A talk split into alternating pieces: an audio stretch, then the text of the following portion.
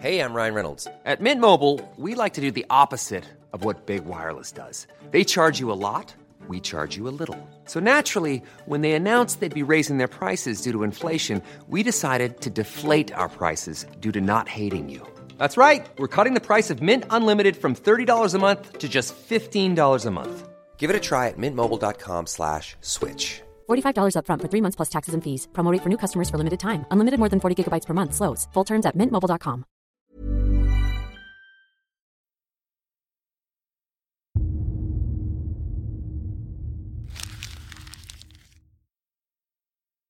Seguirle el ritmo al país no es cosa fácil, pero en este espacio intentaremos, semana a semana y en 25 minutos, comprender juntos lo que sucede en el territorio que habitamos. Esto es Semanario Gato Pardo y yo soy Fernanda Caso.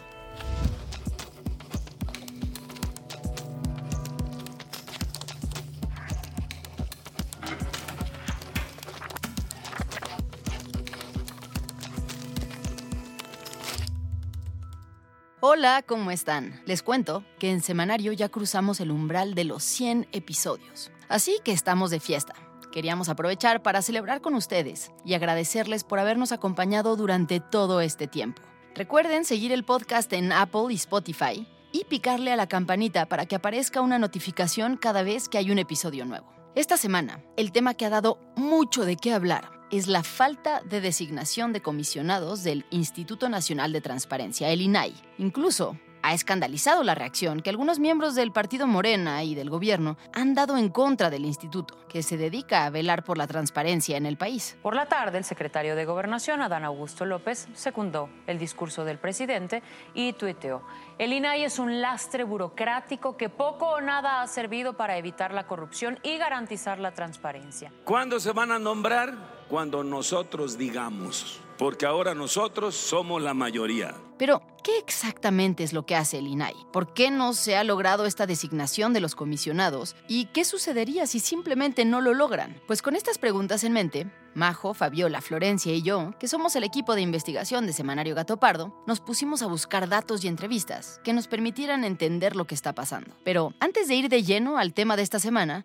vayamos a las otras noticias que sucedieron en estos días. Que pusieron a Elena Reigadas de la mejor chef del mundo. Ay, sí, Lisa, hay que poner esa. Me emocionó. Bueno, eso. el martes pasado, la chef mexicana Elena Reigadas fue elegida como la mejor chef del mundo 2023 por el grupo 50 Best, que es una de las principales listas de gastronomía del mundo. Para el reconocimiento de este premio, votaron 1.080 expertos culinarios de 27 regiones del mundo, escritores y críticos gastronómicos en un proceso que fue auditado por Deloitte. Este premio solo se le entrega a mujeres y la ceremonia de reconocimiento se va a celebrar en Valencia en el mes de junio. Pues realmente este reconocimiento para mí es, es motivo de mucho orgullo y es un reconocimiento que no es mío, es realmente de todo mi equipo y de toda la gente con la que he colaborado y hemos trabajado juntos estos pues 13 años. Ahora, Elena divide su tiempo entre las cocinas de sus cinco restaurantes que se encuentran en la Ciudad de México: Rosetta, Lardo, Café Nin, Bella Aurora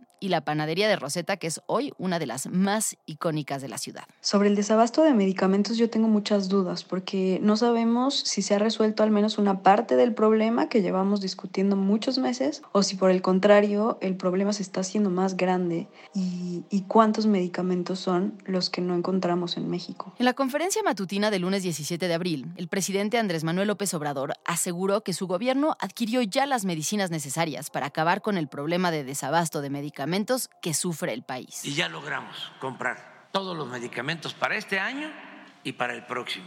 Pero no solo eso, puedo probar que nos ahorramos 48 mil millones de pesos. López Obrador, sin embargo, no ha aportado evidencia de la compra, ni del presunto ahorro, ni ha presentado más datos sobre la cantidad de medicamentos que se necesitan y las que ya se adquirieron. Desde hace años, los pacientes han denunciado el desabasto de medicinas psiquiátricas y oncológicas, pero también de otros medicamentos de uso común, como las aspirinas. Según datos del IMSS, el aumento de recetas no surtidas comenzó en 2019, cuando la institución no surtió completamente 5 millones de recetas. Luego, en 2020 fueron 15.8 millones. En 2021, 22 millones. La actual administración ha culpado una y otra vez a los gobiernos pasados por el desabasto de medicamentos, argumentando la corrupción y un modelo ineficiente de compra y distribución de medicamentos. Y aunque esto pudiera llegar a tener algo de cierto, la realidad es que en este aspecto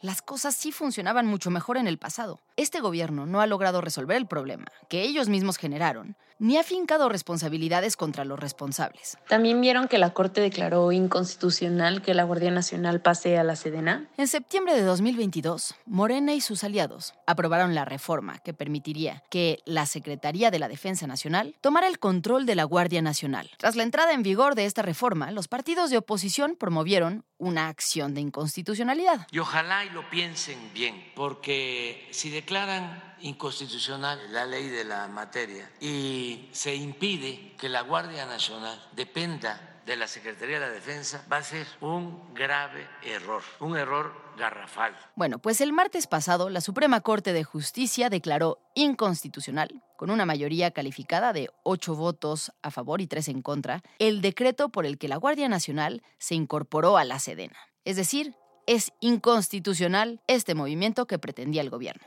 Según lo que estiman los analistas, en el corto plazo no pareciera que la decisión vaya a generar un impacto muy fuerte en el manejo que tienen los militares de la seguridad pública, pero sí podría obligar a López Obrador a fortalecer, de aquí y hasta el final de su sexenio, el rol de las corporaciones policiales civiles que se han debilitado durante estos años. Y ahora sí, pasemos al tema principal de esta semana.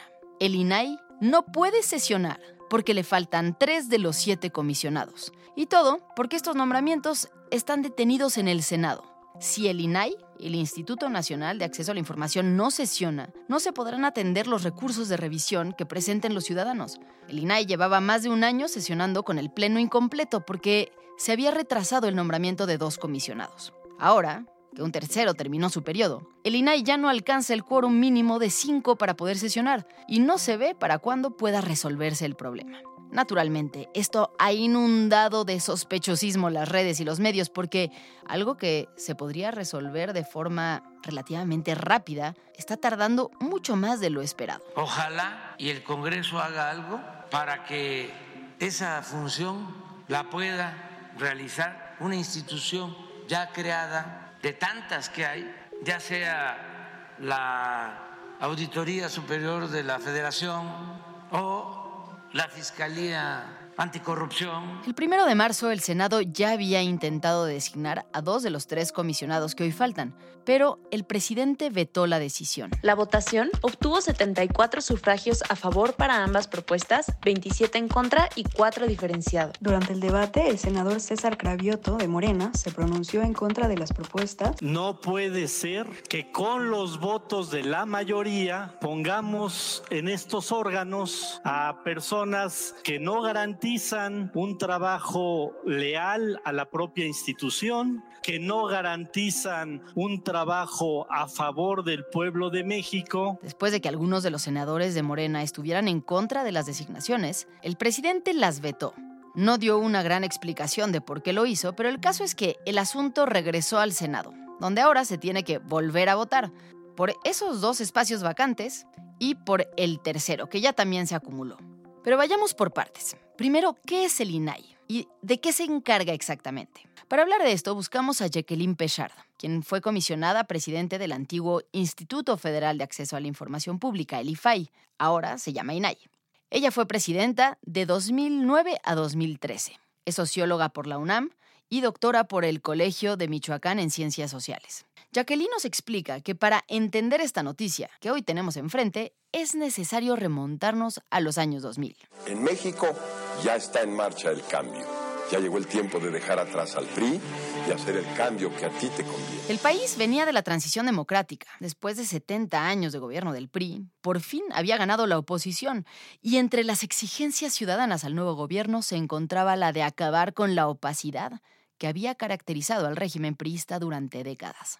El propósito, en ese entonces, era promover el acceso a la información de los ciudadanos para conocer lo que sucede tras bambalinas, qué decide el gobierno, a quién contrata, cuánto paga, quién recibe los beneficios sociales y cómo van los resultados de los programas. La Ley Federal de Transparencia surge como una demanda de la sociedad civil de manera muy, muy clara. Y esto es a través de un grupo que se organiza en Oaxaca en ese año, bueno, a finales del 2001, en una reunión de trabajo en donde en el contexto de la alternancia en el poder por primera vez en México después de 70 años en el 2000 y como producto del proceso de democratización, lo que consideraban estas organizaciones que eran periodistas, académicos, organizaciones de la sociedad civil, etcétera, pero muchos periodistas, lo que se planteaba era que si ya habíamos logrado transitar hacia elecciones competidas, libres y competidas, pues el siguiente paso era no solamente nombrar autoridades a través de procesos confiables, sino que esas autoridades pudieran desarrollar sus ejercicios públicos, sus gobiernos de cara a la ciudadanía. Fue así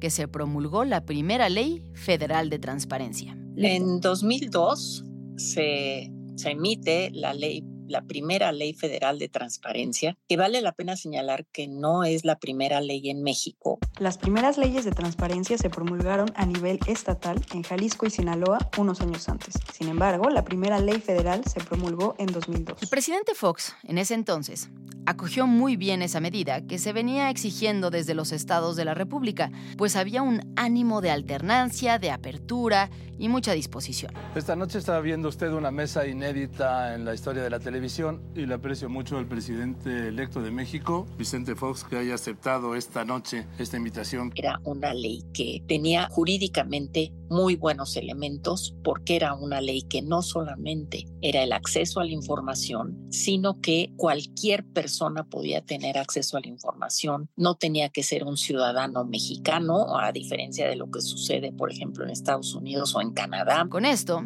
el INAI, antes IFAI, se encargaba de ser un organismo garante del acceso a la información. Y si, por ejemplo, tú le pedías información a la Secretaría de Hacienda y esta no respondía, o la respuesta que te daba no te satisfacía, tú podías ir al INAI para que ordenara darte la información. Lo mismo, por ejemplo, cuando una dependencia reserva información por considerarla delicada o de seguridad nacional, el INAI podía evaluar si realmente esta reserva se había hecho de manera correcta. Si la información que ellos habían solicitado era pública o no, y la facultad del INAI era revisar y que su resolución de abrir la información o de decir, no, pues esta información sí temporalmente debe de estar reservada porque tiene que ver con una investigación que está en curso y no se puede abrir una investigación porque esto sería dañar el trayecto, el curso que siguiera la investigación, una investigación pues, criminal o una investigación administrativa, no importa el tipo de investigación, pero las investigaciones que están en curso sí pueden estar reservadas. Entonces, lo primero que hace es eso, pero uno segundo es que el IFAI en su momento tenía la facultad de promover el ejercicio del acceso a la información y de la transparencia. Según me explica Jacqueline, además de resolver estos temas controversiales, durante años el INAI se ha dedicado a impulsar las políticas de transparencia para que las personas puedan conocer de qué se trata el acceso a la información pública. Y por si fuera poco, tienen también la responsabilidad de proteger los datos personales de los ciudadanos. Hay datos que los ciudadanos estamos obligados a dar, hay datos en el registro civil, hay datos que damos para sacar nuestra credencial para votar, hay datos que damos para la conformación del Consejo Nacional de Población, hay datos que damos en al IMSS cuando, cuando somos derechohabientes del IMSS o del ISTE, etcétera. Entonces hay muchos datos personales que están en las oficinas públicas y esos datos personales son datos a los cuales los ciudadanos tenemos el derecho de acceder a esos datos, de saber cuál es nuestro, nuestro expediente clínico. En 2014 hubo una reforma en materia de transparencia que aumentó las exigencias en el país.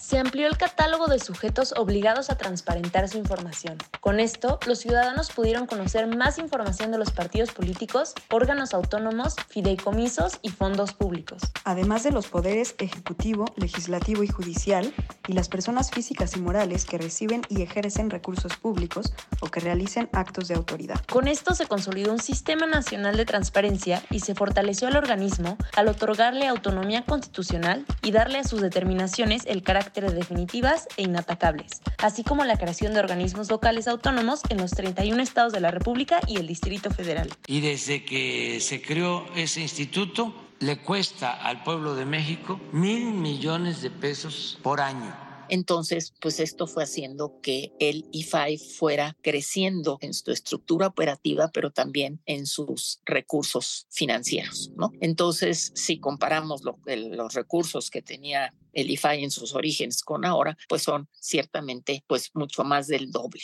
es casi como el triple de lo que tenía en sus orígenes el, el IFAI, ¿no? Porque sí creció, pero creció a partir de las atribuciones y facultades nuevas que le otorgaron.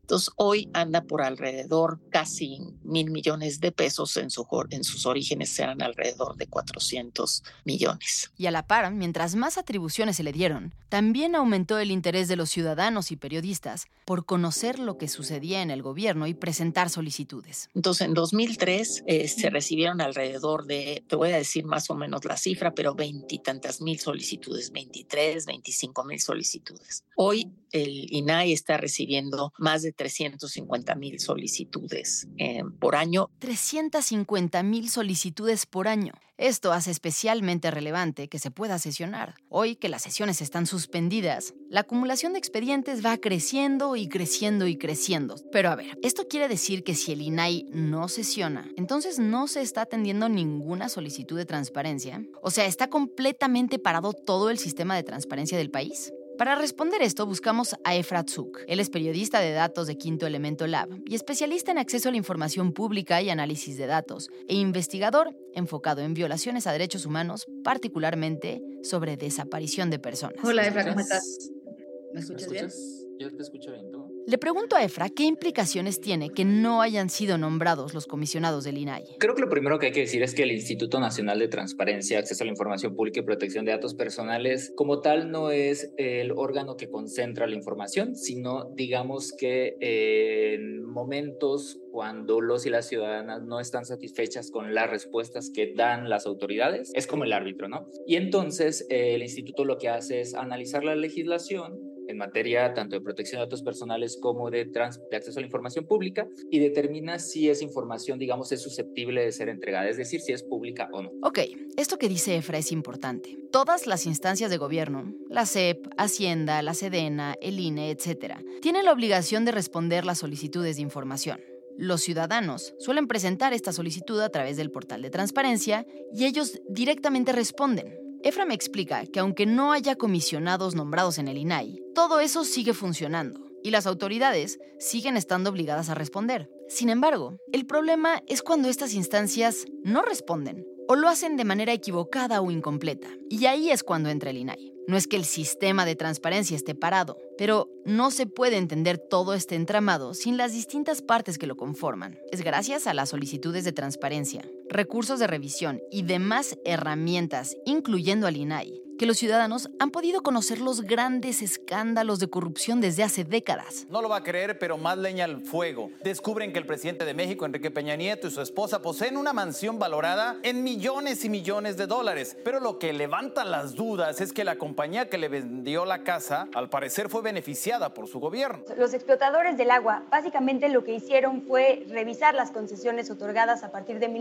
1992, encontrar que no hay información, que no hay regulación y que unos poquitos tienen lo que podría salvar miles de vidas. Pues justamente presenta Quinto Elemento Lab una investigación en este México que sangra, en este México tan rojo, la investigación en el país de las más de 2.000 fosas. Hay muchísimos, muchísimos casos. De repente los que más conocemos son porque algunos y algunas periodistas han realizado investigaciones, ¿no? Y se han publicado a partir de, no únicamente, pero sí con documentos obtenidos a partir del acceso a la información pública y, de pelear por obtener estos mismos documentos. Pero también invitaría mucho a, a googlear yo, lo hice hace un momento, como solo poner en Google a las personas que escuchen eh, este episodio, como ordena INAI o INAI ordena, y les va a aparecer cualquier cantidad de cosas que el instituto ha dicho que las autoridades tienen que entregar. Nosotros hicimos el ejercicio que sugiere EFRA. El INAI ordena a la UNAM hacer pública tesis y título de AMLO. Caso Yotzinapa. INAI ordena a Presidencia revelar expediente enviado por Estados Unidos. INAI ordena que la Fiscalía General de la República dé acceso a las carpetas del caso Pío López Obrador. INAI ordena sancionar a AMLO por exhibir datos personales de Loret de Mola.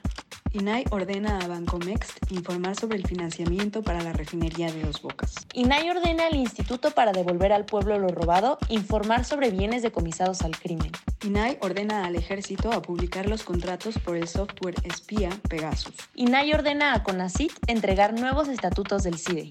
La lista es interminable. De los casos más relevantes posiblemente de la historia reciente de nuestro país, el expediente, por ejemplo, del caso Yotzinapa fue desclasificado por el Instituto Nacional, me parece que a finales de 2015, digamos lo que ya había de ese expediente, ¿no? El caso de Odebrecht, que fue una resolución que ganamos en Quinto Elemento Lab, también fue desclasificada hace muy poquito y justo la Fiscalía General no quería entregar esta información, ¿no? El instituto recientemente resolvió que la Sedena tenía que informar sobre el contrato que firmó con esta empresa vínculo con, con la compañía israel, israelí NSO Group, que es la que está o más bien la, la que tiene el, el software Pegasus de espionaje. Es decir, que si conocemos estos casos, tiene que ver con que alguien pidió la información, se la negaron y pudo pelear por ella a través del INAI. Entonces creo que justo lo que nos revela esta situación es que ante la imposibilidad de que el Pleno del Instituto pueda tener sus sesiones y aprobar las resoluciones, los casos, digamos, como más, más relevantes que están ocurriendo en este momento, incluso de sexenios anteriores que la gente ahora está pidiendo información, pues no los vamos a saber hasta que eh, pues pueda volver a sesionar el instituto. ¿no? Más allá de que muchos de los escándalos de corrupción sobre los que López Obrador hizo campaña durante años se supieron gracias al INAI, Hoy la opinión del presidente con respecto al instituto es una de desprecio. Siempre he dicho que ese instituto es un cero a la izquierda, no sirve para nada. ¿Podría el presidente simplemente detener los nombramientos? Bueno, pues para hablar sobre esto buscamos a Jesús Eulises González Mejía. Él es técnico académico del Instituto de Investigaciones Jurídicas de la UNAM. Es abogado por la Universidad Nacional Autónoma de México, con una maestría en Derecho por la misma Casa de Estudios, y trabajó en el INAI como jefe de departamento de 2010 a 2014. Jesús me explica que de entrada tendríamos que tener claro en qué momento estamos del instituto. Ahora, tocaron eh, las elecciones de los, de los comisionados de manera escalonada. El año pasado terminaron dos. Este año terminó un comisionado, lo cual hace que nos quedemos ahorita cuatro de siete comisionados, lo que hace que mm, por una norma de la Ley Federal de Transparencia no podamos sesionar. Jesús me explica que tampoco es como que todo esté detenido. En realidad, el inicio del proceso de selección se hizo tal y como se establece en la Constitución y las leyes. El problema vino después. Se participó, digamos, desde se generaron las convocatorias, los procesos, las universidades, inclusive tuvimos la oportunidad de revisar perfiles se trabajó en el procedimiento, pero se fue retrasando y se fue retrasando la selección de los.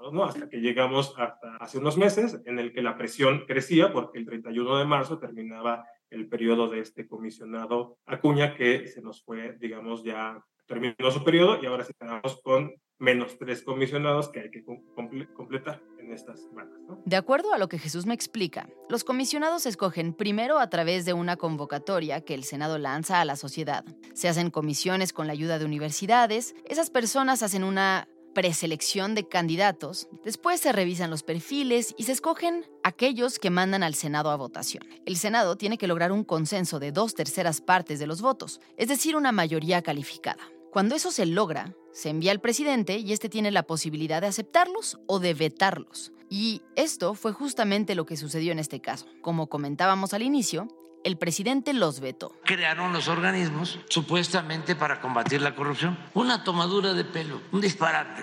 Ok, y una vez que el presidente los regresa, el Senado tiene que volver a hacer el procedimiento, volver a mandar uno. ¿Cuántas veces puede pasar esto? Tiene todavía el Senado otra chance de nombrar, que el presidente vuelva, y la tercera vez tiene que llegar a las tres quintas partes, la mayoría, para que el presidente no, no les pueda debatir su... Digamos que son tres votaciones en las que tendrían que pasar. A ver, este procedimiento se creó como para darle una salida siempre y que no nos quedáramos incomisionados, pero lo hicieron muy abigarrado. Si son 128 senadores, tendrían que ser, estuvieran todos presentes, tendrían que ser 85 para hablar de dos terceras. Si son tres quintas partes, son 75. Se va reduciendo un poco, ¿no? Para lograr esa mayoría, ese acuerdo que pide la Constitución. Con esto, estaríamos con dos posiciones para comisionados apenas al inicio de la segunda de tres vueltas que se pueden llegar a tener. Porque todavía no se ponen de acuerdo de cómo reiniciar esta etapa. En el caso de la tercera vacante, apenas estamos empezando el proceso de la primera vuelta. Legisladoras de oposición, como Xochitl Galvez, han promovido que se resuelva este problema, pero no han logrado tener muchos resultados. Pero no los van a nombrar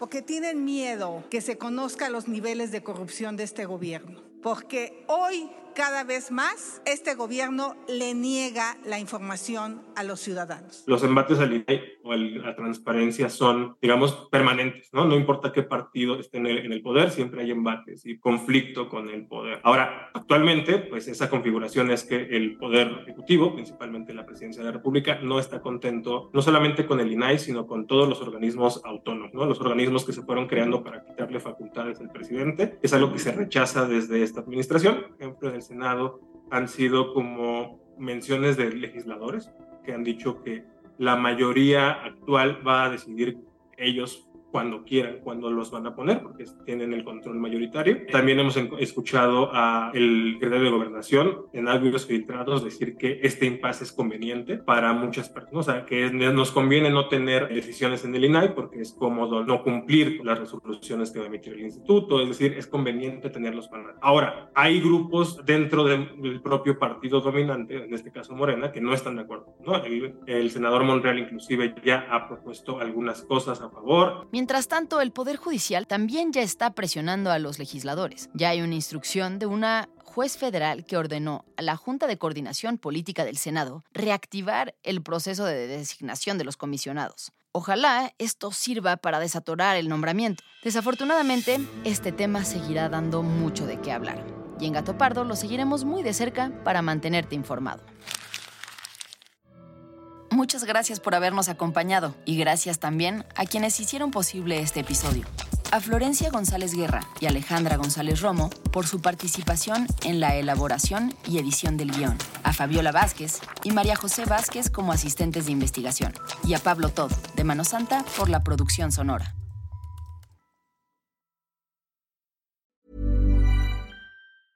Even when we're on a budget, we still deserve nice things. Quince is a place to scoop up stunning high-end goods for 50 to 80% less than similar brands. They have buttery soft cashmere sweaters starting at $50, luxurious Italian leather bags, and so much more. Plus, Quince only works with factories that use safe, ethical, and responsible manufacturing. Get the high-end goods you'll love without the high price tag with Quince. Go to quince.com/style for free shipping and 365-day returns.